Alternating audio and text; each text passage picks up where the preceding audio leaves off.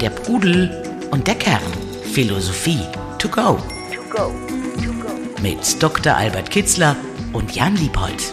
Der Pudel und der Kern. Der Gast. Hallo und herzlich willkommen, liebe Freundinnen und Freunde der Philosophie und der Lebenskunst bei der Pudel und der Kern. Hallo, Caro Matzko. Hallo, guten Tag. Schön, dass ihr in meiner Küche sitzt. Äh, genau, das äh, ist so. Wir sitzen heute, Albert und ich. Hallo Albert, auch an dich. Hallo Jan. Wir sitzen bei Caro Matzko. Viele von euch kennen sie wahrscheinlich, äh, gerade im bayerischen Sendegebiet, glaube ich, vor allem als Sidekick bei äh, Ringelstädter äh, bekannt, aber auch äh, eins zu eins der Talk auf Bayern 2. Äh, ganz tolle Moderationen und Interviews, die du da geführt hast. Und wir sind aber auf, jetzt kann man sich fragen, was macht ihr bei einer BR-Moderatorin zum Thema Philosophie und Lebenskunst? Es kommt daher, weil du einen aus meiner Sicht wirklich bemerkenswerten Auftritt oder bemerkenswerte Dokumentation hattest im Bayerischen Rundfunk, äh, Lebenslinien, wo dein, Leben nachgezeichnet wurde und da insbesondere auch ähm, deinen Weg in die Magersucht und aber eben auch wieder raus aus der Magersucht dokumentiert wurde. Und dabei fand ich besonders spannend, dass das Thema Perfektionismus da offensichtlich eine wichtige Rolle gespielt hat oder eine, eine ja, Rolle gespielt hat, wie du damit umgehst, ähm, wie du äh, in diesen Perfektionismus oder in diesen dysfunktionalen Perfektionismus gerutscht bist und eben das Bemerkenswerte aus meiner Sicht auch, wie offen du damit umgehst eben. Deswegen äh, haben wir dich angefragt und freuen uns, dass wir heute mit dir darüber sprechen können. Ja, ich finde es schön, dass ihr in meinem so unperfekten Küchenumfeld hier sitzt und so smarte Jungs. Ja, also eigentlich ist, also Perfektionismus und Magersucht hängen total eng zusammen. Und insofern passt es aber auch mit eurem Philosophie-Podcast, weil ja die meisten Anorektikerinnen, so wie ich sie kenne, also auch ich selber, war nur so ein einziger Kopfmensch. Also das ist das Interessante, dass halt, ähm, also ich, es, bei mir war es auf jeden Fall so, wenn, als ich meine alten Tagebücher eben auch rund um die Lebenslinien nochmal angeschaut habe, um nochmal verstehen zu lernen, wer diese Caro äh, in Kindheitstagen war und auch die kranke Caro. Ich habe das ja alles aufgeschrieben, glücklicherweise. Und da ist mir ein komplett anderer Mensch eigentlich begegnet. Also da wurde mir nochmal klar, wie sehr ich so diesen Geist und Intellekt, wie ich das auch gelernt habe zu Hause, das ist das, was zählt. Also ich wollte eigentlich nur noch ein, ein ätherisches Kopfwesen sein. Vielleicht habt ihr Urmel aus dem Eis gelesen. Mhm. Der Urmel, also die reisen ja irgendwann auf diesen fernen Planeten. Und da gibt es ja auch dann so eine ja, so, ein, so, ein, so, ein, so eine binäre Struktur. Es gibt so die tumpen Bauchmenschen, die sich so voll fressen und so hedonistisch sind. Und dann auch so ein bisschen so die Wilden quasi, die alle fressen wollen und auch das Urmel dann fressen wollen. Und dann gibt es die hochgeistigen, feinen, äh, intellektuellen Kopfmenschen. Und ich wollte natürlich so ein Kopfmensch sein. Und das war, ich habe auch gemerkt, wie so die Kinderliteratur mich da schon geprägt hat. Mhm. Ähm, dass man dieses körperliche, dieses ganze kreislige, stoffwechselige mit der ganzen Säfte-Theorie so fürchterlich findet.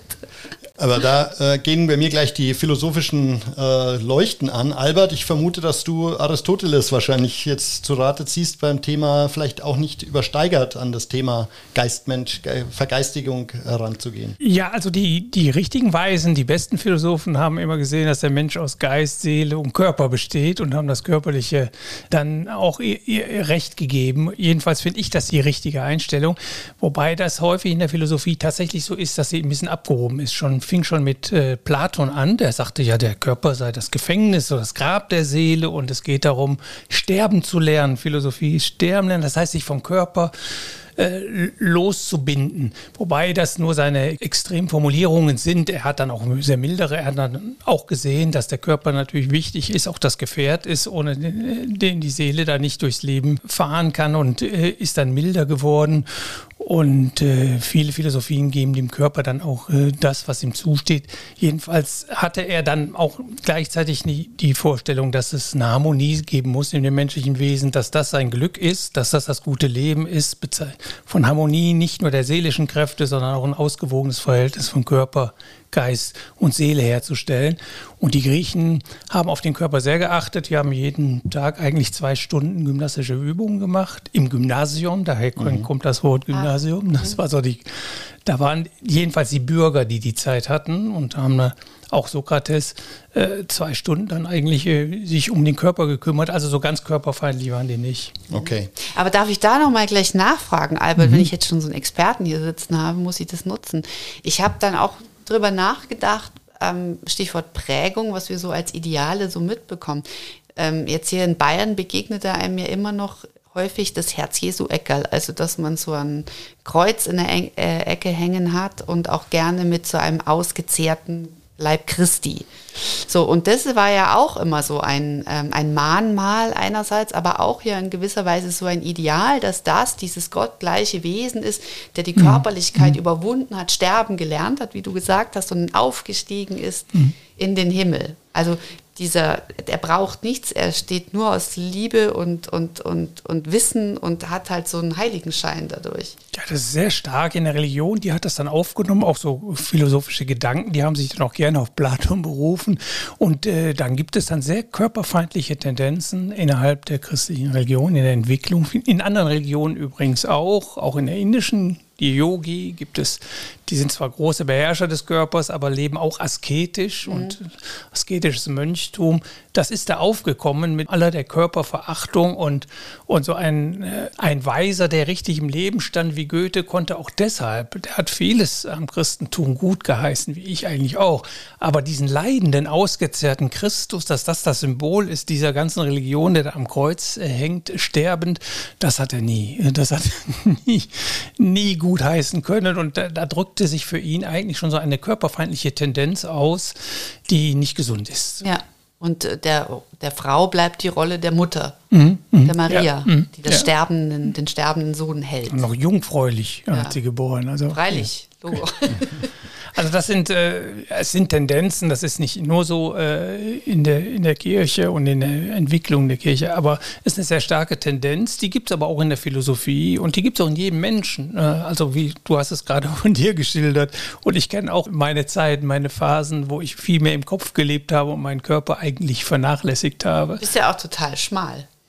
Ja, äh, ja, ich habe, äh, ja, dann habe ich eben gemerkt, nee, mit dem Körper darf man nicht vernachlässigen. Und als erstes habe ich dann mir den Sport verschrieben und seit 40, Jahren, seitdem ich denken kann, mache ich regelmäßig Sport und sorge dafür, dass er dann auch immer gut im Schuss blieb. Ich habe auch immer zweimal im Jahr drei Wochen äh, Diät gehalten, äh, um dann die Kilos, die so im Laufe des, weil ich ein sinnlicher Mensch durchaus bin, die, die dann im Laufe des Jahres kamen, die habe ich dann da abgebaut. Das ging bei 20 Jahren. Immer so zwei, drei Kilo so genommen, dann kam diese Phase, diese Diät und dann waren sie wieder weg. Mhm. Schau, er hat voll im Griff.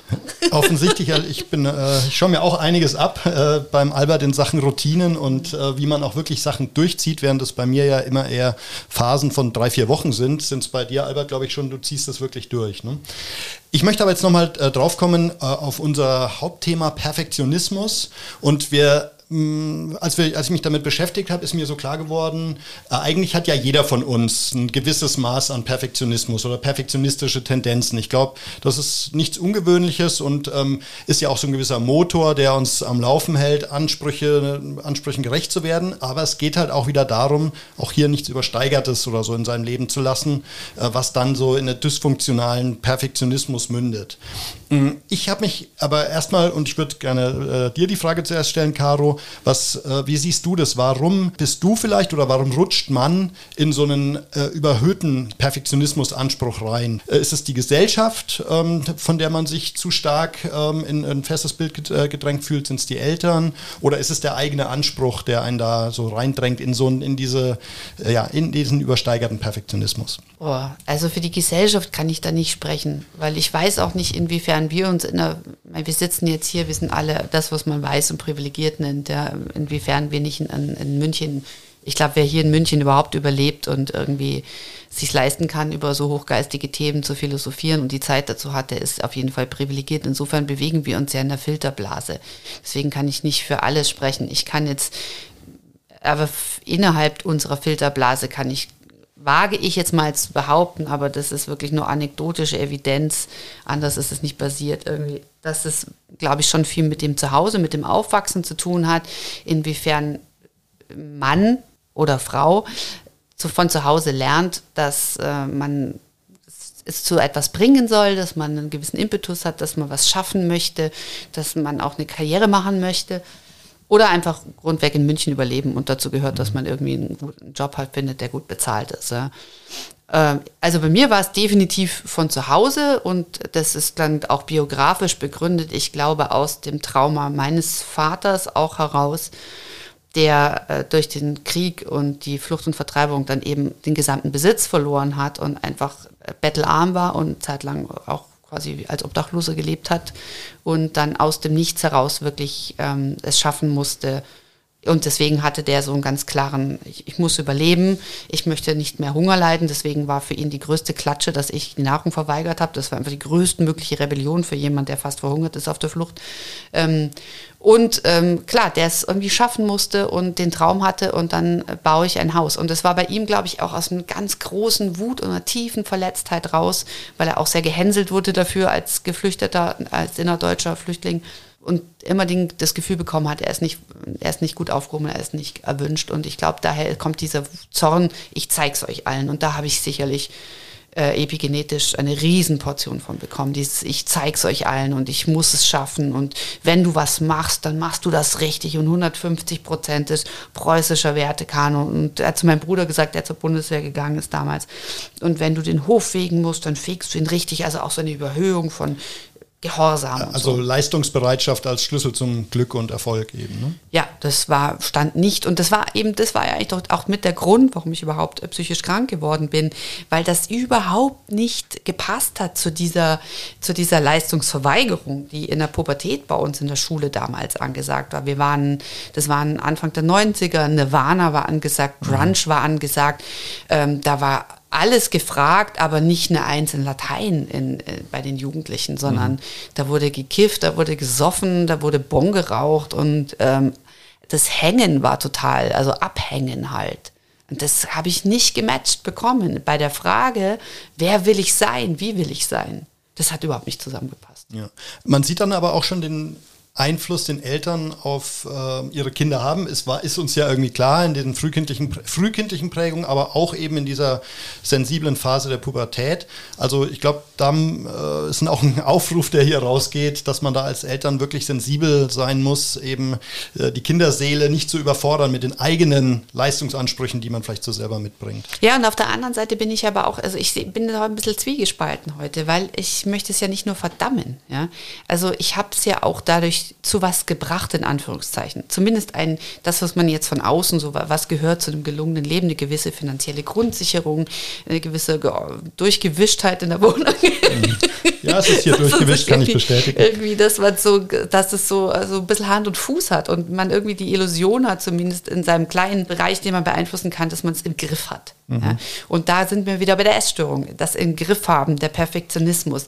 Im Essstörungen haben was mit Kontrolle zu tun. Und zwar auch mit Perfektionismus, dass man alles im Griff hat. Ja. Und das Gewicht kann ich beeinflussen. Ja.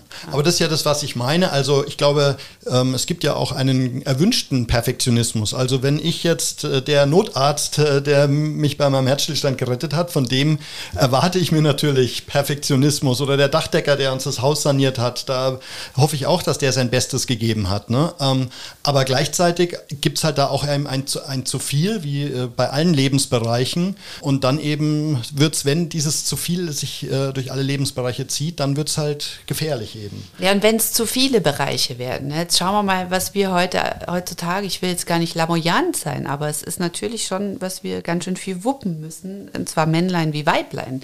Der Druck ist ja heute auch auf den Männern so. Ja? Mhm. Also wir sollen gesund sein, wir sollen Sport machen, wir sollen vielleicht mal zwei, drei Wochen Diät halten, um das Idealgewicht zu halten. Wir sollen beruflich erfolgreich sein, wir sollen liebende Mütter und Väter sein. Tolle Ehe führen. Ähm, wir sollen eine gute Ehe führen, dazu gehört dann äh, Pleasure Time und Me Time und sollen die Erotik aber auch nicht vernachlässigen.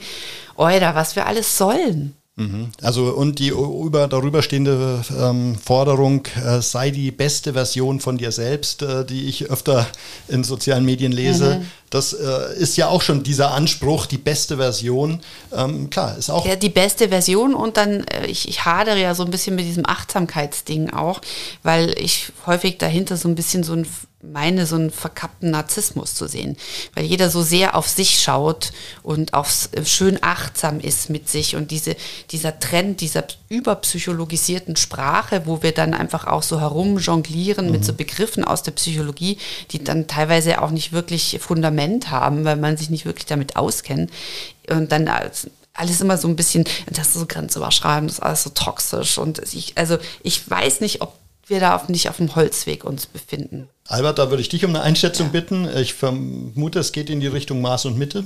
Ja, da vermutest du, äh, und Selbsterkenntnis. So richtig. Also der Perfektionismus, finde ich, hat zwei schlechte Seiten und eine, die ist so halb gut, halb schlecht. Also erstmal, dass man sein Bestes geben sollte, um auch seine Anlagen und Fähigkeiten zu entwickeln, um sich dadurch auch zu ernähren, selbst Wirksamkeitserfahrung, dadurch eine Existenz zu schaffen. Und wenn man da eine hohe Ansprüche an sich selbst hat, ist das etwas Gutes, was Antreibendes, was der Motor. Aber schnell ist die Grenze äh, überschritten über das, was über die eigenen Fähigkeiten hinausgeht. Also Maß und Mitte zu halten in der eigenen Lebensführung, in dem, was man auf sich lädt, sagte schon der Demokrit, äh, Zeitgenosse von, von Sokrates, man soll nicht mehr auf sich als den eigenen Kräften und Fähigkeiten entspricht. Und dann ist man sehr schnell mit Perfektionismus, also es muss vollendet sein, es muss perfekt sein.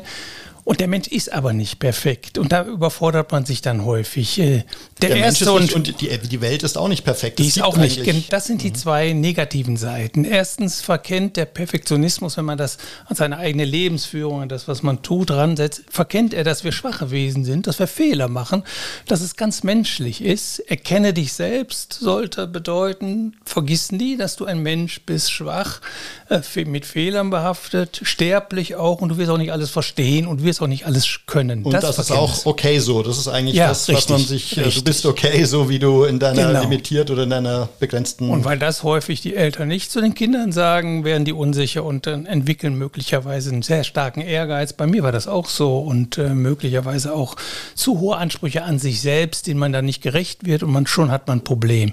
Das andere ist, so Perfektionismus geht, ja, wir müssen alles unter Kontrolle haben, es muss alles so laufen, wie ich mir das vorstelle, wie ich plane etc. Die Welt ist aber nicht so. Wir leben, ein Großteil davon liegt nicht in unserer Hand. Das hängt vom Zufall ab, von den Entscheidungen anderer Menschen. Wir legen da zum großen Teil auch im Unversicherbaren und Unverfügbaren. Und das muss man akzeptieren. Das heißt, man kann sein Bestes geben. Und das sollte man auch, finde ich, vor sich selbst. Das ist ganz wichtig.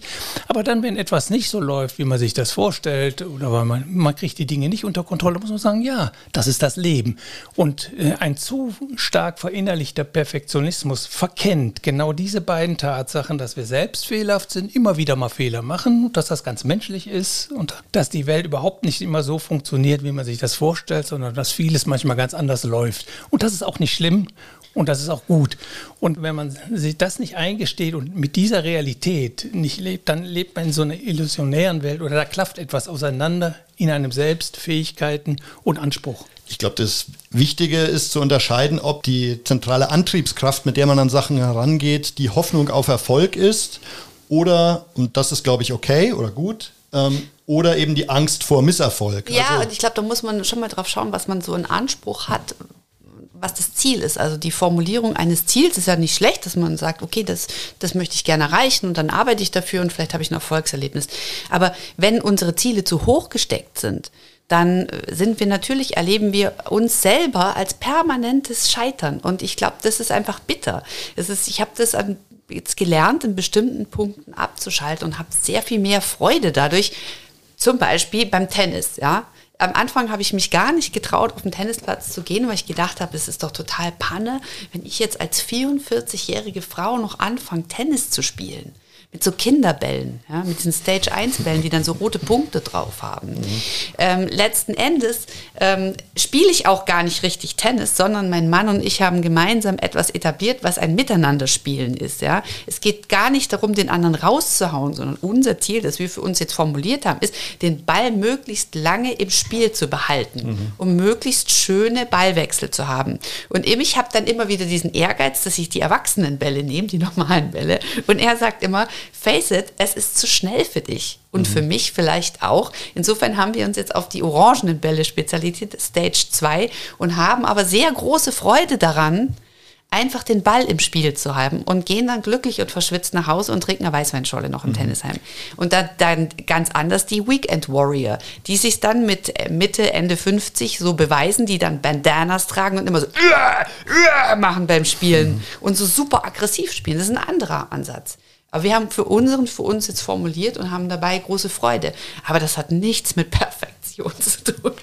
Also das heißt, du hast schon das Gefühl, dass du da auf dem Weg bist, ähm, diese, an dieser Perfektion oder an deinem Anspruch da ein bisschen äh, runterzugehen? Es kommt drauf an, wo. Also womit ich total hadere und was mir viel größere Schwierigkeiten bereitet, als ich es jetzt erwartet hätte, ist zum Beispiel aber das Altern meines Körpers. Weil ich ja auch in einem optischen Medium arbeite und äh, gerade Frauen da unter einem großen Perfektionsdruck sind immer noch anders als die Männer. Das ist einfach so, dass wir gut aussehen und dass wir den Sehgewohnheiten entsprechen, dass wir natürlich immer noch so einen Jugendwahnhauch haben, auch beim öffentlich-rechtlichen Rundfunk. Wir müssen die jungen Zuschauerinnen und Zuschauer noch versuchen, irgendwie zu erreichen und uns irgendwie zu empfehlen. Also ich hadere da schon mit mir, weil ich schon einfach merke, dass ich alt werde, rein optisch.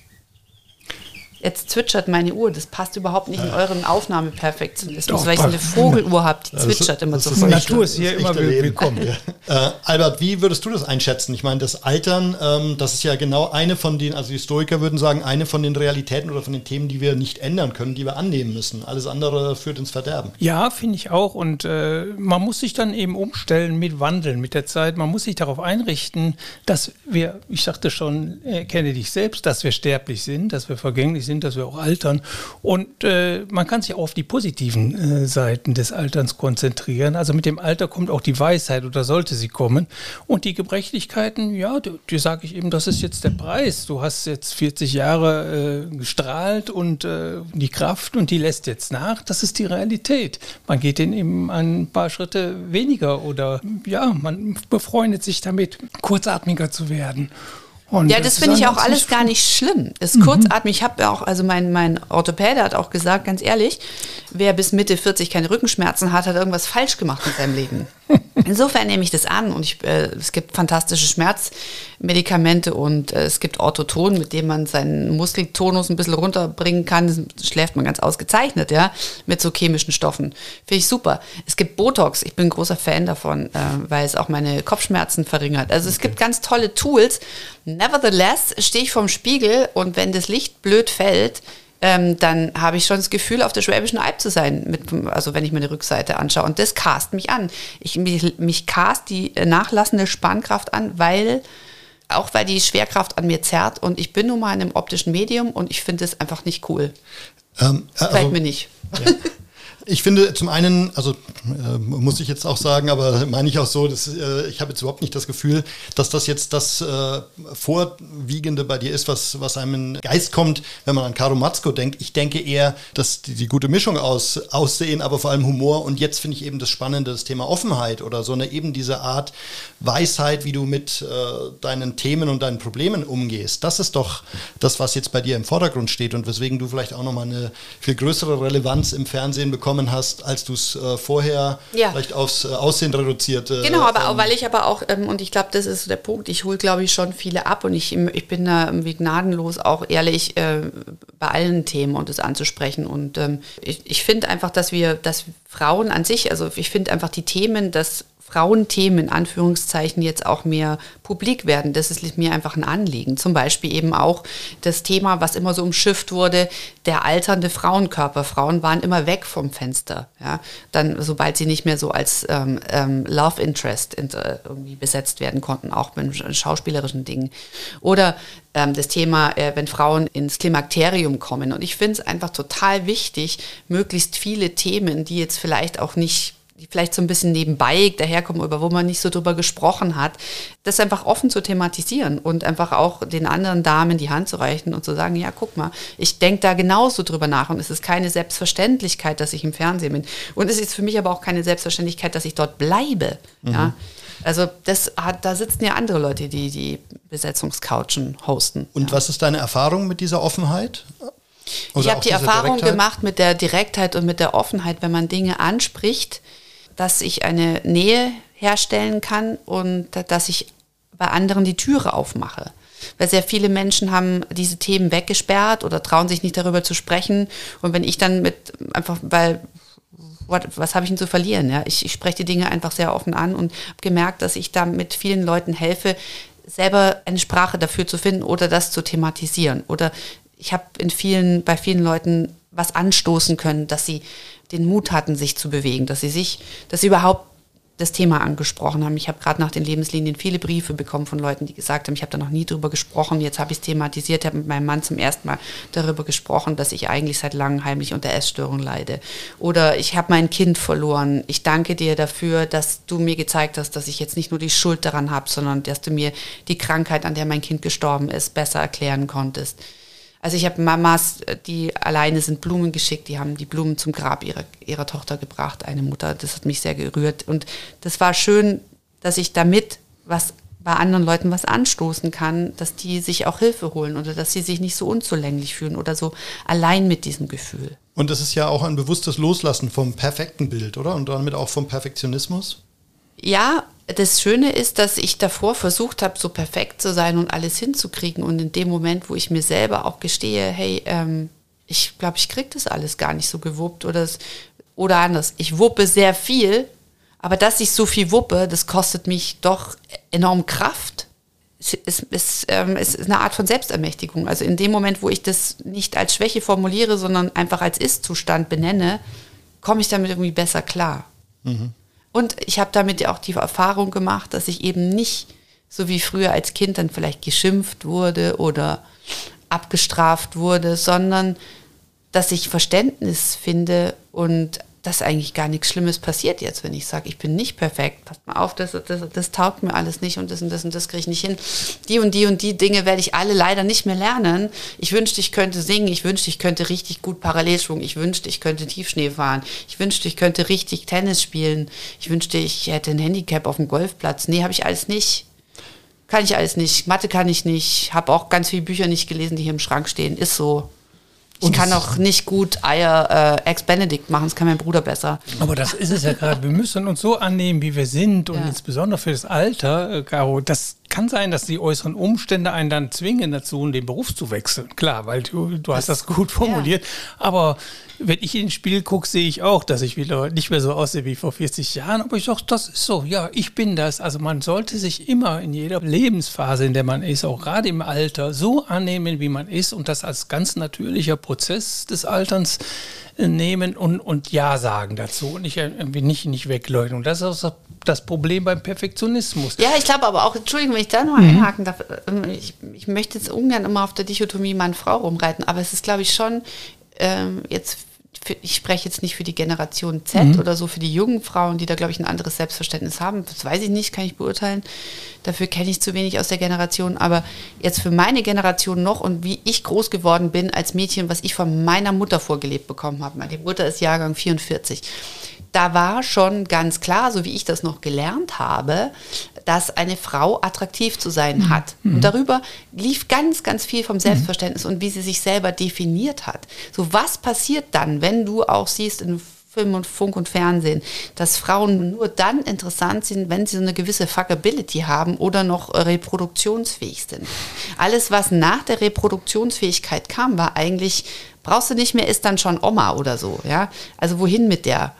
Und wenn darüber so viel Selbstdefinition erfolgt, dann ist es natürlich was, was eine Frau zum Wanken bringt. Ja, aber das ist doch nur, besteht das Problem taucht nur auf, wenn ich diese Bewertungen, die tatsächlich so, das hast du richtig geschildert, die sind auch da, die waren auch immer mhm. da, wenn man die übernimmt. Wenn man die verinnerlicht und dann als, wie du schon sagst, Selbstdefinition nimmt. Also man mhm. muss sich da wirklich, und das muss sich dagegen stellen und sagen, das sind die Vorstellungen, die in der Gesellschaft herrschen, das sind nicht meine. Ich identifiziere mich da nicht und lasse mich da auch nicht von draußen unter, unter Druck setzen. Ich bestimme mein Leben aus mir selbst heraus, aus meinen eigenen Werten ja, und heraus. wer will ich sein? Was macht mich aus? Und damit sind wir bei den ganz großen Grundfragen. Wer bin ich? Ja, Wenn ja, wie viele? Was macht mich aus? Worüber definiert ihr euch? Ja, es gibt so bestimmte Anlagen. Also es ist ein Konglomerat von, von Seelenkräften, die man hat. Da gibt es positive Anlagen, die sollte man aktivieren, entwickeln. Und da kann der Perfektionismus gut sein wollen oder etwas erreichen zu wollen, sehr hilfreich sein. Es gibt aber auch negative Zustände, negative Affekte, die man abbauen sollte.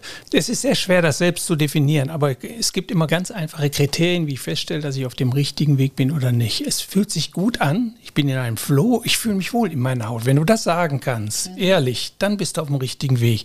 Und umgekehrt, noch wichtiger ist es eigentlich zu merken, hier stimmt was nicht. In der Beziehung stimmt was nicht. Auf dem Arbeitsplatz, ich, ich gehe nicht mehr so gern zur Arbeit. Oder ich mache das nicht mehr gerne. Oder mir fehlt was. Und man kommt darauf, ich müsste mich mal mehr bewegen, dass man das erkennt.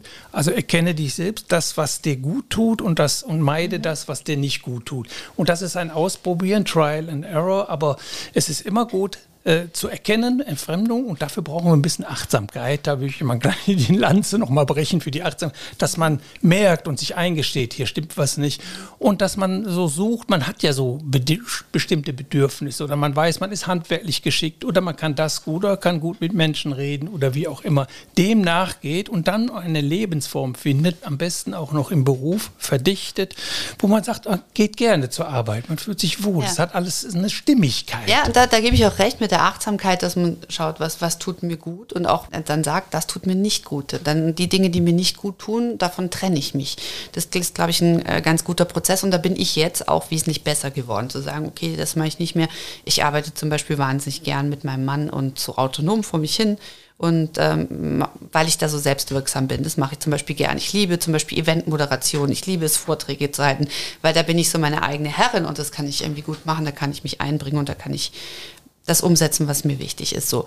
Aber ähm, was ich vorhin meinte mit meiner Kritik an der Achtsamkeit, war eher so, dass man sich nur noch um sich selber dreht ja, ja. und dabei das Miteinander mhm. vergisst. Und da Stichwort, was tut mir gut, ist es ja ganz klar belegt, wissenschaftlich auch, dass zum Beispiel etwas Gutes tun oder mhm, Ehrenamt absolut. zum Beispiel oder ein, jemanden helfen oder sich einsetzen für ein also, Higher Good, dass das wirklich auch den, der es macht, glücklich macht. Also absolut. Das ist auch, wir ähm, in unserer Folge über den Sinn des Lebens war das eine der wichtigsten Kategorien, die dir Sinn geben, ist eben soziales Engagement, anderen helfen, äh, einen Unterschied machen. Und natürlich auch das Thema Resonanzen zu anderen Menschen, mhm. ähm, dass das eigentlich der Kern äh, des guten Lebens ist. Aber dazu gehört halt, dass du mit dir auch im Reinen bist und dich selbst erkannt hast eben. Ne? Was dein Thema ist und wo du dich genau. einbringen kannst. Ja. Ich würde noch gerne ergänzen das Thema, ähm, dass man sich nicht von äußeren Dingen, Welt, nur weltlichen Dingen eben, wie finden mich äh, Frauen oder Männer, dass man davon nicht sein Glück abhängig macht. Ich glaube, das ist nochmal eine wichtige philosophische Kategorie in dem Zusammenhang,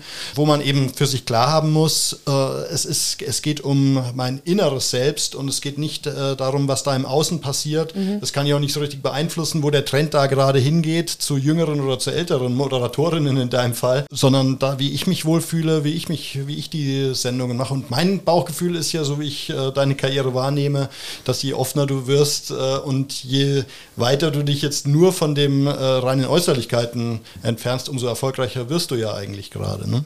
ja, sagen wir, oder ich würde erfolgreich bemesse Erfolg. Also es ist eher so, dass ähm, ich Resonanz erzeuge. Mhm.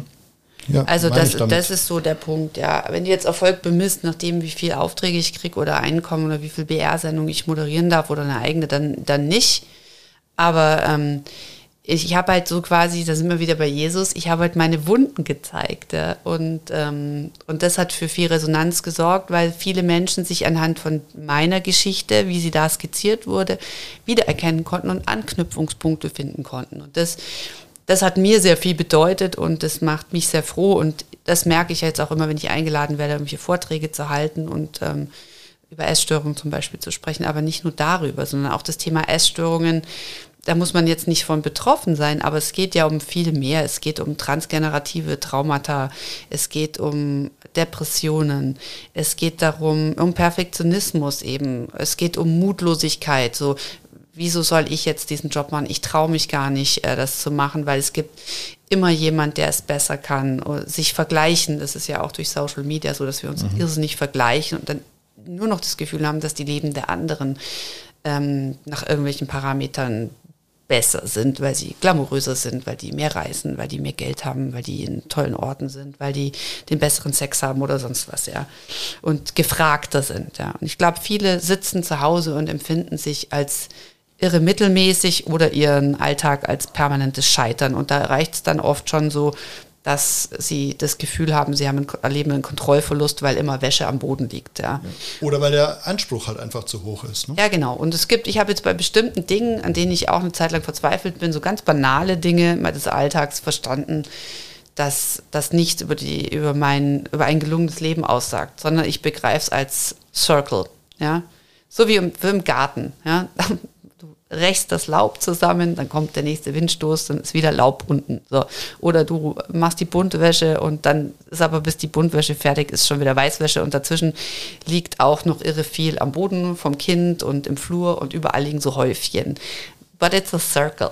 Also du begreifst Sisyphus als glücklichen Menschen mittlerweile. Naja, ja, es ist, solange immer für alle noch genügend da ist, ja, ein Platz, wo der Igel sich vergraben kann oder ein, ein Trampelpfad durchs Laub, wo ich durchkomme, um zu meinem Auto zu kommen im Carport oder ich genügend Unterhosen frisch gewaschen habe, ist es ein gelungenes Leben. Mhm. Embrace the mess ist mein neues Motto. Mhm. Albert, das ist ja eine schöne Vorlage für dich zum Thema Seelengarten. Wenn du das Thema Perfektionismus oder das, was die Caro da schildert, mal mit deinem Bild vom Seelengarten abgleichst, was würdest du da sagen?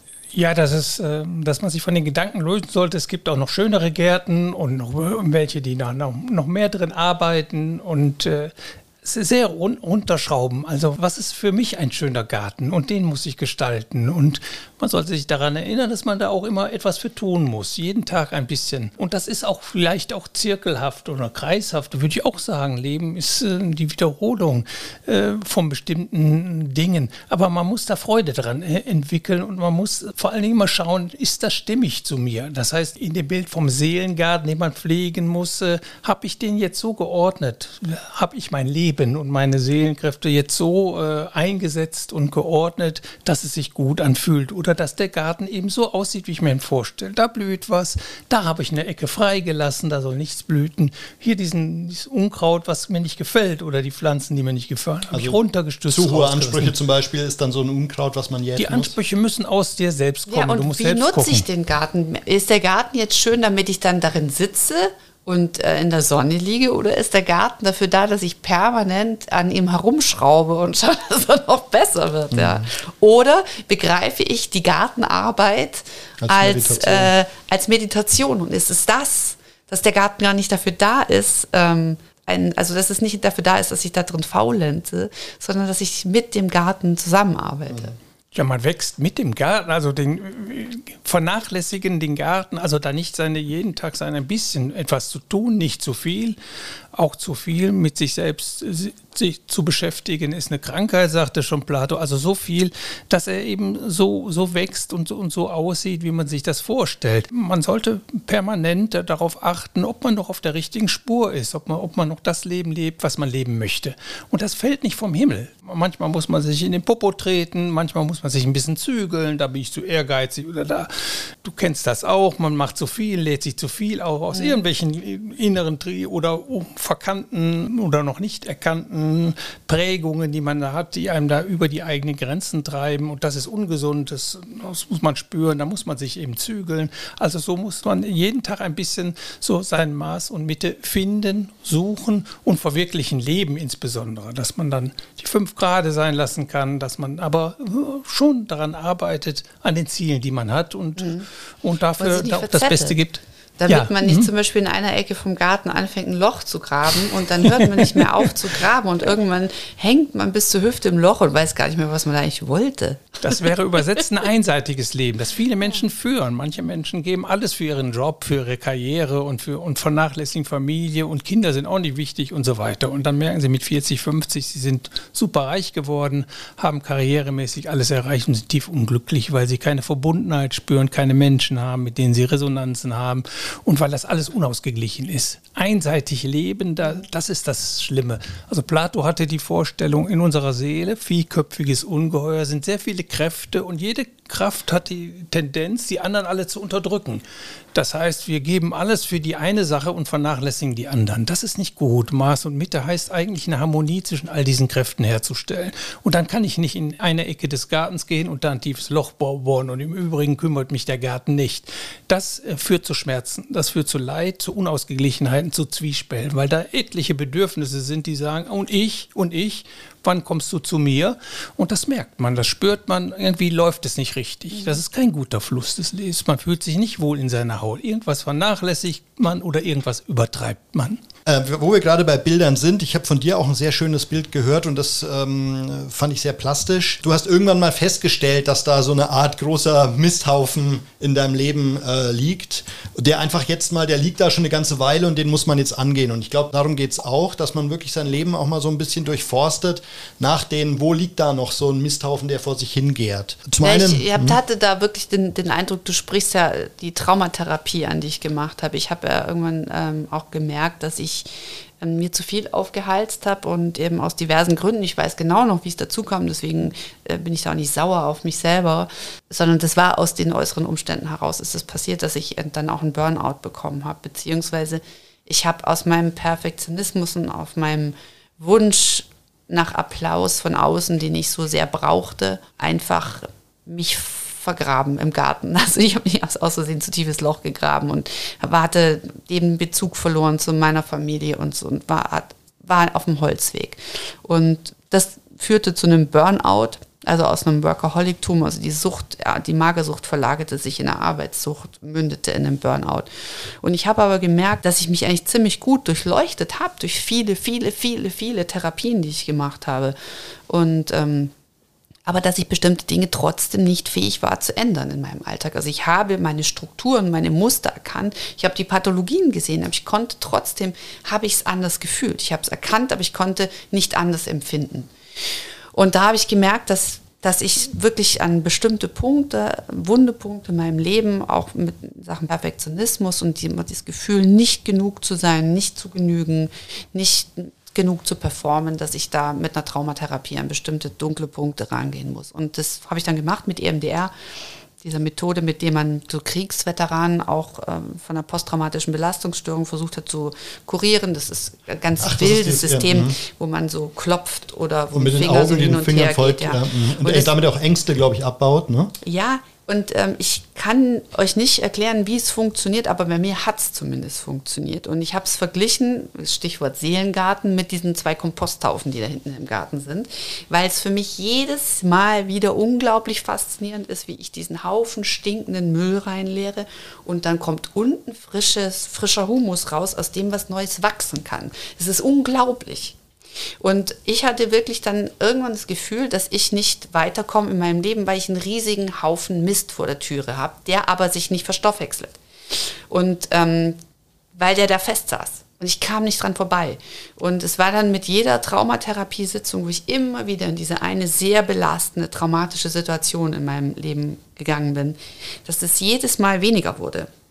Also es war wirklich, dieser Komposthaufen, irgendwann hörte er auf zu stinken, dann hat man die groben Teile abgetragen, es wurde immer feiner und am Ende war neuer Humus da, aus dem was Neues wachsen kann. Und deswegen, also für mich war das unglaublich heilsam, diese mhm. Traumatherapie. Und ich kann das wirklich nur jedem empfehlen, der bestimmte Punkte hat, die ihn immer wieder triggern und die immer wieder da sind. Ja.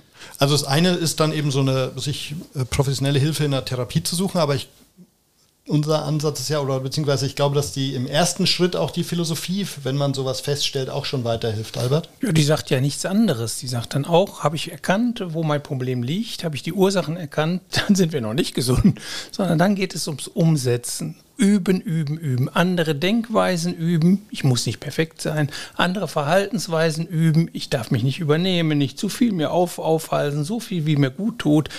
Und so muss man seine Gedanken, seine Muster, seine Gewohnheiten im Denken, Wollen, Fühlen und Handeln ändern. Und das ist nicht, bis da neue äh, neuronale Verbindungen geschaltet sind, neue Synapsen, dass ein guter Rhythmus, ein, ein Rhythmus, der mir wohltut, so verinnerlicht ist, ich brauche nicht mehr nachzudenken, ich weiß automatisch, was mir gut ist. Ich trete einen Schritt zurück, wenn ich da zu weit bin, insoweit. Das sind aber Umprogrammierungsprozesse, die je nach Trauma, je nach Prägung, je nach Tiefe der Prägung, Schwere der Prägung sehr lange dauern können, mhm. viel üben. Aber irgendwie kommt man über Übung, Neuroplastizität, alles ist, du kannst jede Verschaltung, Situation, Reaktion oder Gefühl kannst du umändern, braucht aber da müssen neue Zellstrukturen, Verbände produziert werden. Das macht der Körper und da müssen neue Verschaltungen gemacht werden. Das macht der Körper auch. Aber nur, wenn du es einübst, üben, üben, üben, dann äh, ja. am Ende bist du ein anderer Mensch. Kann man, glaube ich, aber auch nicht alleine machen. Nee, nee, nee. Ja? Den, da muss man echt den Mut haben, sich Hilfe zu holen. Das ist echt der mutigste Schritt. Also der wichtigste Schritt ist, glaube ich, dass man erkennt, sich selbst erkennt und dann den Mut hat zu sagen, okay, da komme ich an den Punkt nicht ja, Vor allem die Ursache erkennt. Ja. ja. also man muss wissen, ich habe da ja. so ein Verhalten, das stört mich. Woher kommt das eigentlich? Und dann ja. gräbt man, ah ja, weil mein Vater mich nicht geliebt hat oder weil mir nicht so, so es war bei mir so ein starkes Trauma, weil der mir nicht, weil der mich nicht so angenommen hat, wie ich bin, weil er von mir Dinge voll verlangte, die ich gar nicht bin und die ich gar nicht kann. Und daher kommt mein großer Ehrgeiz, mein übertriebenes Schaffen, meine Ängste zu scheitern und, und, und. Also, dass man diese Ursache erkennt und, und erst wenn ich die erkannt habe, kann ich, mit, kann ich zur Therapie übergehen und das ist eben andere Denk- und Verhaltensmuster, andere Glaubenssätze einstudieren, einüben, ja. bis ich dann ein anderes Leben führe. Aber eben auch verzeiht. Ja, mhm. Weil ich glaube, dass, und das ist auch für mich ein wichtiger Punkt gewesen, ähm, rund um die Lebenslinien, äh, dass äh, also dass ich nicht eine Abrechnung wollte oder sowas mit meinen, mit meinen Eltern und auch gar kein nicht von Schuld sprechen möchte, weil die ja auch nicht perfekt sind. Ja? Also das ist so, wir haben ja auch dieses perfekte Bild vielleicht von den Eltern, wie wir sie uns gewünscht haben und was sie, was wir gern gehabt hätten. Ähm, ich wollte immer so einen Vater wie äh, ähm, aus der Cosby Show. Well, Bill, Cosby, würde ich jetzt heute auch Im nicht mehr so Leben sagen. Im echten Leben hatte der auch seine Probleme, aber ich habe mir so ein Elternhaus gewünscht. Und ich denke aber, dass meine Eltern aus diversen Gründen das auch einfach nicht herstellen konnten. So, insofern habe ich hab mich verabschiedet von diesem perfekten Familienbild, auch im Verständnis, dass es das vielleicht gar nicht so gibt, sondern mhm. unter jedem Dach ein Ach ist, mhm. ja, oder mehrere. Und insofern bin ich da auch, habe ich meinen Perfektionismus auch beerdigt und bin sehr versöhnt mit meinen Eltern, weil sie ihr Bestes gegeben haben im Rahmen ihrer Möglichkeiten. Und deswegen, ich rechne es ihnen auch sehr hoch an, dass sie bereit waren, da mitzumachen bei den Lebenslinien. Ich rechne es ihnen enorm hoch an, dass sie jetzt auch bei diversen Lesungen dabei waren, weil das sie sehr aus ihrer Komfortzone geholt hat, dass sie sich dem ausgesetzt haben. Was auch wieder ja ein Liebesbeweis ist. Insofern kann ich jetzt schon sagen, ähm, ich bin sehr geliebt worden und ich werde sehr geliebt, nur dass ich es nicht immer so zeigen konnte, dass ich es verstanden habe. Aber es ist okay. Und insofern, ähm, das Wichtigste ist auch heute, dass ich jetzt als erwachsener Mensch mir selber nochmal begegnet bin und das umarmen konnte.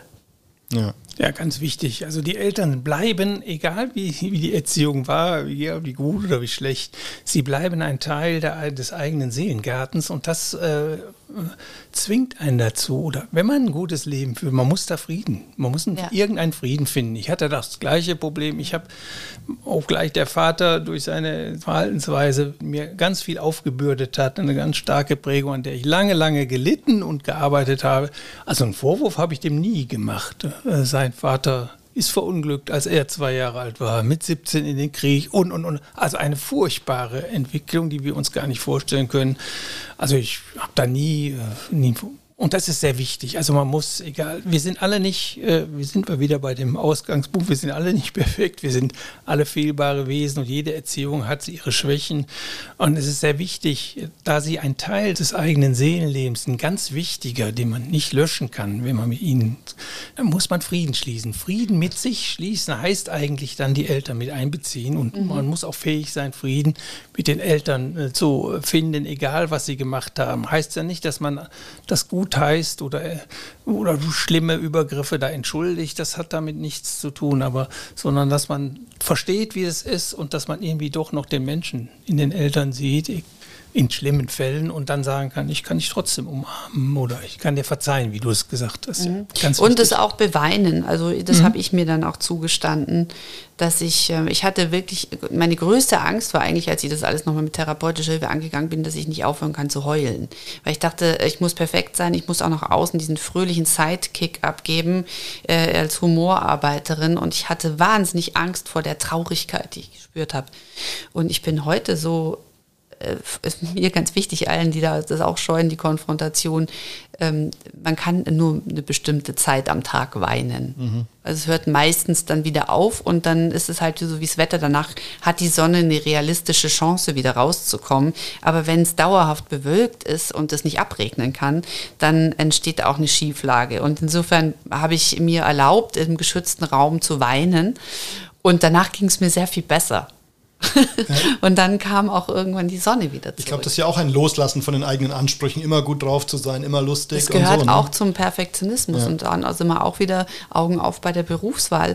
Ähm, wenn du für eine Comedy-Sendung im weitesten Sinne arbeitest oder für eine lustige Unterhaltungssendung, dann ist natürlich mein Job, ist gut auszusehen und gut drauf zu sein. Das kann ich auch nicht, aber nicht immer herstellen. Mhm. Aber ähm, ja, es ist, äh, das führt da auch zum Burnout. Aber wir müssen uns den Raum im Seelengarten lassen und dann auch ab und zu mit der Gießkanne rumgehen. Ja. Ja, die Tränen sind das Grundwasser der Seele. Und wenn das hochkommt, das ist, das, ist man am oh, das, ist, das ist ein Satz. Und ist auch ein, Ach, das ist ein Satz, den möchte ich als Wandtattoo haben. das ist auch die schönste Szene in diesem Dokumentarfilm, wie plötzlich dein Vater anfängt zu weinen. Ja. Der spürt, der fühlt die genau, war ja in einer gewissen Hinsicht, was er dir angetan hat. Bei aller Liebe, bei all dem, dass er es nicht böse meinte, äh, hat, er die, hat er dich genauso mit einem Riesenpaket zurückgelassen. Das ist bei vielen Menschen so, mit dem du zu kämpfen hattest. Und ich glaube, in diesem Moment hat er es irgendwie tief im Innern auch gespürt. Ein schöner, berührender Moment. Und die Wahrheit kam raus. Und das hat ihm bestimmt auch gut getan. Ja, ich glaube auch. Ich glaube, das hat uns allen ganz gut getan. Ich möchte noch auf einen anderen Aspekt äh, beim Perfektionismus kommen. Und zwar, ich habe das Gefühl, dass Perfektionisten sich sehr häufig selbst im Weg stehen. Also wenn man überall immer das Optimum sucht, sagen wir mal als Beispiel, ähm, ich möchte mir äh, ein Haus kaufen, eine Wohnung mieten, was auch immer und finde immer das Haar in der Suppe und kann deswegen auch eben die Suppe gar nicht genießen ähm, und komme auch nicht zum Zug. Also ich kenne viele Perfektionisten, die sich auch da wirklich im Weg stehen, mhm. weil ihnen dann eben irgendwann die Preise davonlaufen, weil jeweils äh, irgendwie der dunkle Fleck äh, an der Wand äh, dann dazu geführt hat, dass man die Wohnung nicht genommen hat. Also hast du sowas auch oder kennst du, äh, führst du manchmal das Gefühl ein Leben der verpassten Gelegenheiten, weil deine Ansprüche zu hoch waren? Das gar nicht, nee. Also ich kenne das aber auch, was, was du meinst, also bei, bei vielen Leuten mit der Partnerwahl die dann sich nie einlassen konnten auf eine Liebe, weil sie immer dachten in der Multi-Optionalität, dass dann vielleicht noch was Besseres ums Eck mhm. kommt. Ja? Und dabei verpasst haben, vielleicht diesen Menschen zu wählen, der sie, der sie aber liebt. Und die, die Liebe eigentlich, äh, das ist die Art der Liebe, wer die ihnen gut tut. Weil sie vielleicht irgendwelchen äußeren Statussymbolen hinterherrennen oder sowas. Oder muss irgendwie, Kind, der muss praktisch sein oder Kind, der mhm. muss reich sein oder was ich was da so gab, keine Ahnung. Oder die muss Tricks drauf haben in der Kiste. Das gibt es so bei der Partnerwahl. Nee, also ich, ich habe immer, ich immer zu viel gemacht und habe glücklicherweise kann ich mich auf eine Sache ganz gut verlassen bei mir. Das ist meine Intuition. Und ähm, das Einzige, was ich ich, also Rion ne va plus, also ich, also nee, falsch, also nicht Rion ne va plus stimmt nicht, je ne regrette rien. Mhm. So ist es. Also ich, ich bereue eigentlich nichts. Das Einzige, was ich wirklich mal verpasst habe, ähm, weil, aber vielleicht sollte das auch so sein, aber da hadere ich nicht, ist, dass ich gerne länger im Ausland gelebt hätte. Und das habe ich verpasst. Zum einen, weil ich zu krank war und dann diese üblichen Austauschprogramme nicht mitmachen konnte zu Schulzeiten und später, weil ich nicht mutig genug war. Und das ist das Einzige eigentlich, wo ich sage, da habe ich die Chance nicht ergriffen, dass ich nicht den Mut hatte. Aber ansonsten ähm, bin ich sehr zufrieden. Ich habe den, den Mann gefunden, der mir gut tut, auch wenn man sich in der Ehe, wenn wir uns da immer wieder aneinander abarbeiten, das ist, glaube ich, auch normal, aber wir sind sehr gut füreinander. Ich habe es geschafft, Mutter zu werden und habe ein super Kind, das ich manchmal, glaube ich, einfach zu sehr bebrüte. Ähm, immer noch, aber jetzt wird sie flügge, das passt jetzt schon. Sie hat die Eierschale selber angepickt. Mhm. Und ähm, nee, ich bin sehr glücklich mit meinem Beruf. Ich stand mir, aber ich weiß, was du meinst, ich, aber ich stand mir diesbezüglich nicht im nicht, Wege. Okay. Und ähm, zu diesem nicht äh, ausreichend im Ausland unterwegs gewesen zu sein, sagt der Philosoph, kann man ja noch ändern, ne? ja, das ist sehr gut. Ja, gut. Mir fiel keine direkte Antwort an. Ja, ja, man kann immer. Man hat alles noch in der Hand. Und du bist auch noch jung. Ja, mit ja. 44. Naja, aber ich habe, ähm, ich, ich freue mich. Vielleicht ist das das Projekt für nach meinem persönlichen Klimawandel, wenn dann Hund tot ist und Kind aus dem Haus, dann werde ich äh, nochmal mhm. meine Auslandskorrespondentin-Karriere starten. Oder Matzko genau. unterwegs, das Formate aus sonst wo, äh, aus irgendwelchen Ländern. Albert, wenn du es für uns nochmal zusammenfassen könntest, so aus philosophischer Sicht, das Thema Perfektionismus und was wir da heute gehört haben, was wäre so deine Quintessenz, was du einerseits für unsere Hörerinnen und Hörer, aber auch nochmal für die Caro so mitnimmst aus dem heutigen Gespräch? Also vielleicht noch eine Bemerkung zu dem äh, Perfektionismus, der, mit dem man sich selbst im Weg steht, ist, der Gegenbegriff ist dann Genügsamkeit. Ne? Dass man also sagt, nee, nee, das reicht mir jetzt und ich, ist perfekt wäre noch mehr, noch das und das und das, sondern dieses, diese Fähigkeit zu haben, zu sagen, nee, dem Glück ein Maß setzen, das reicht mir jetzt, ich bin zufrieden, ich bin genügsam, dann ist man auch demütig und dankbar und das ist eine sehr gute Voraussetzung für, fürs gelingende Leben. Der Perfektionismus, das Problem ist, es ist eine gewisse antreibende Kraft, die gut ist. Die sollte ich nutzen. Also man sollte immer versuchen, ein bisschen besser zu werden, jeden Tag ein bisschen schlauer zu werden und um sich zu entwickeln, zu entfalten. Das ist das Leben. Äh, aber man muss aufpassen, dass man da keine Ideale, äh, keine falschen Ideale hat, die man entweder von anderen übernimmt, von der Gesellschaft übernimmt, äh, die einen überfordern, denen man nicht genügen kann, weil man eben andere Qualitäten hat oder nicht, nicht in dem Maße. Also, dass man da falsche Illusionen, falsche Zielvorstellungen, die einem nicht gerecht werden, die einen über einen selbst hinausführen und da muss man immer scheitern, da holt man sich immer Frustration an, man muss da sehr aufpassen. Also lieber sagen, wie Chuang-Tze, habe ich öfter schon zitiert, der Weise weiß, dass er morgen wieder im Straßengraben äh, landen kann. Also alles ein bisschen runter, runterfahren und Fehler akzeptieren, Unvollkommenheiten akzeptieren und sich realistische Ziele setzt äh, und für die arbeitet und man sich auch nicht abhängig davon macht, das macht der Perfektionist so häufig, dass das alles so gelingt, wie man sich das vorstellt, sondern ein bisschen im Flow bleiben, ein bisschen die Leichtigkeit des Seins behalten. Es läuft nie alles so, wie wir uns das vorstellen und damit gut leben können. Und zu sagen, nee, ich muss mir gerecht werden und nicht den anderen irgendwelchen Vorstellungen, irgendwelchen Ideen von, von perfektionistischer Vollendung oder so. Das ist, äh, das setzt einen furchtbar unter Druck, schafft Ängste, Sorgen und also nur eine Menge negativer Geisteszustände, auf die ich gerne verzichte. Und sich ja vielleicht auch loslösen von diesen äußeren äußeren Einflüssen der Gesellschaft. Unbedingt, ne? Also was unbedingt, wir ja. alles erfüllen sollten. Oder elterliche Vorstellungen, Wunschbilder, die man so verinnerlicht hat in frühester Ja, aber sich auch nicht verarschen, das würde ich ganz mhm. gerne noch hinzufügen, äh, weil, weil ich habe jetzt nochmal mhm. nachgedacht, was du meintest mit dem sich im Wege stehen.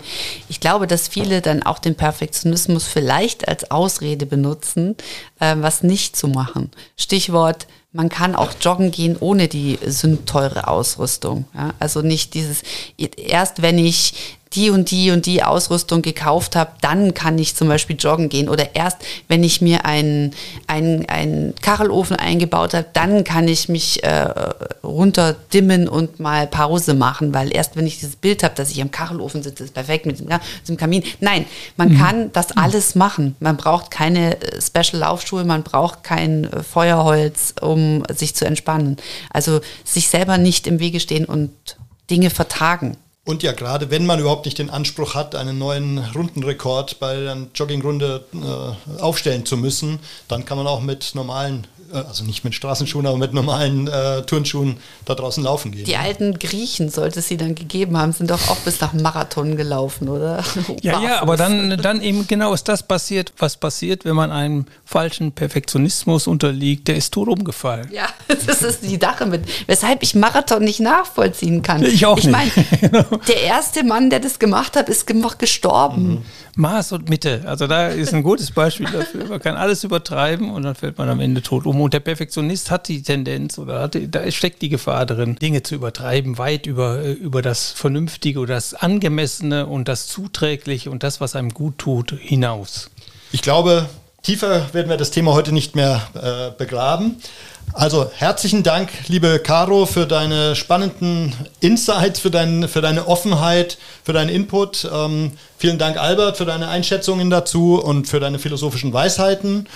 Hat Spaß gemacht, äh, wirklich ein tolles Gespräch. Danke euch fürs Zuhören und bis zum nächsten Mal. Ja, danke, Caro, danke, Jan. Danke, ihr zwei Schlauwis. Ja. der Pudel und der Kern.